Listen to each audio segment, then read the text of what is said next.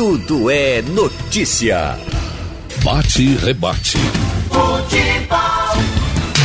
Ralf de Carvalho. Bom dia, Geraldo. O foco está todo no Esporte Clube do Recife por dois motivos. A repercussão da reunião do Conselho ontem e o afastamento de Sami, a dispensa de Sami, a liberação do meio-campista Sami. Mas nós vamos começar falando sobre o que aconteceu no Conselho e nós temos ao telefone um ex-presidente do Conselho e que foi presidente do Conselho justamente na administração anterior de Arnaldo Barros. Trata-se de ex-presidente do esporte, Homero Lacerda. Mas antes, o Homero ouça aqui um resumo que eu vou fazer do que aconteceu ontem, é, que está hoje no caderno de esportes do Jornal do Comércio, uma matéria de Felipe Farias, que acompanhou tudo ontem no Conselho. E diz aqui: os principais pontos destacados pela comissão especial foram a redução do patrimônio líquido do clube, que em dezembro de 2015 estava em cerca de 115 milhões, e em dezembro de 2018 caiu para 20 milhões e 400 mil. Outro ponto abordado na apresentação do relatório para o Conselho Deliberativo foi o crescimento das dívidas tributárias, que, segundo a comissão, saltou de pouco mais de 2 milhões e 800 em dezembro de 2015 para 59 milhões em dezembro de 2018. Além de que se teve um faturamento de 400, 400 milhões no esporte nas últimas duas gestões. Mas não se sabe onde todo esse dinheiro foi parar. Aí diz aqui porque é uma entrevista com o vice-presidente do Conselho que conduziu a reunião de ontem. Diz: não tivemos acesso ao fluxo de caixa. Pelos números apresentados no balanço, tiveram gasto com despesas, mas não temos como saber o que exatamente aconteceu. Diversas despesas estão no balanço, no passivo do clube e que não foram pagos, como fornecedores, impostos e até atleta que adquirimos, como o caso de André. O esporte ainda estaria devendo ao Sporting de Portugal. Infelizmente, os números mostram uma queda absurda do patrimônio de aproximadamente 90 milhões. Homero Lacerda, bom dia para você. O Conselho do Esporte, nessa reunião de ontem, é, suspendeu os ex-presidentes Humberto Martorelli e Arnaldo Barros do quadro de sócios. E até as fotografias dos dois foram tiradas da parede onde estão os demais presidentes do esporte. Além de se anunciar que ambos serão investigados pelo Ministério Público. Bom dia, Homero. Bom dia, Ralf. Um abraço grande para você, para a torcida rubro-negra. Extremamente lamentável, né? Eu creio que inédito. Eu não me lembro, Ralf, ter acontecido na história do esporte e dois ex-presidentes serem suspensos como sócio do clube e caminhando para que sejam expulsos do quadro social do clube. Além do, de um processo civil por é, administração temerária. Eu, Aliás, coisa que Luciano Bivar vem falando há muito tempo.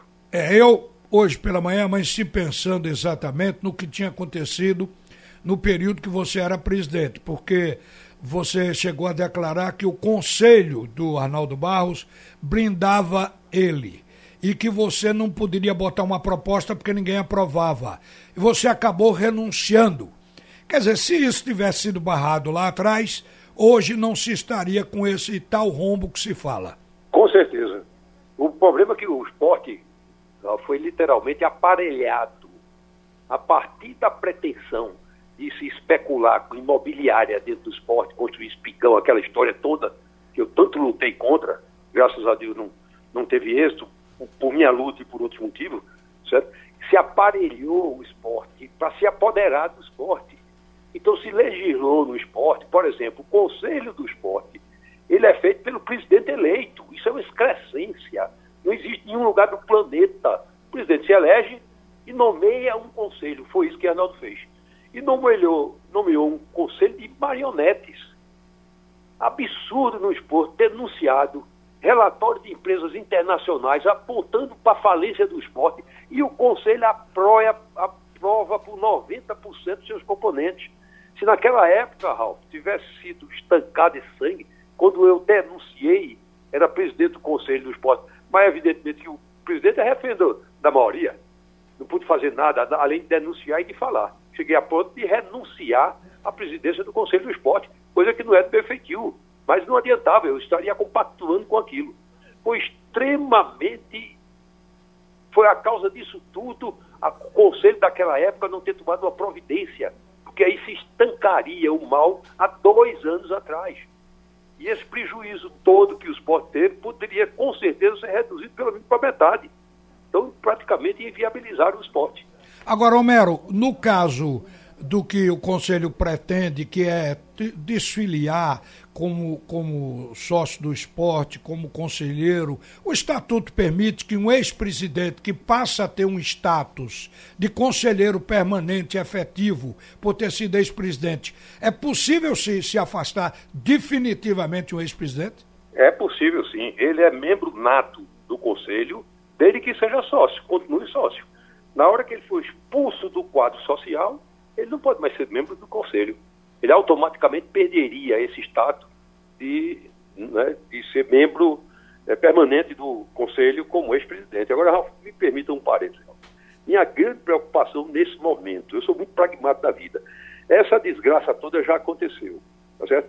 Martorelli foi tremendamente arrojado pra, na, na presença do esporte, arrojado demais e não deu certo. E Arnaldo foi um desastre e uma irresponsabilidade. Agora, minha preocupação tudo bem, esse conselho extraordinariamente está tomando as medidas e tal, muito bem, tem que tomar essa medida. Mas não vamos ficar chorando leite derramado, não.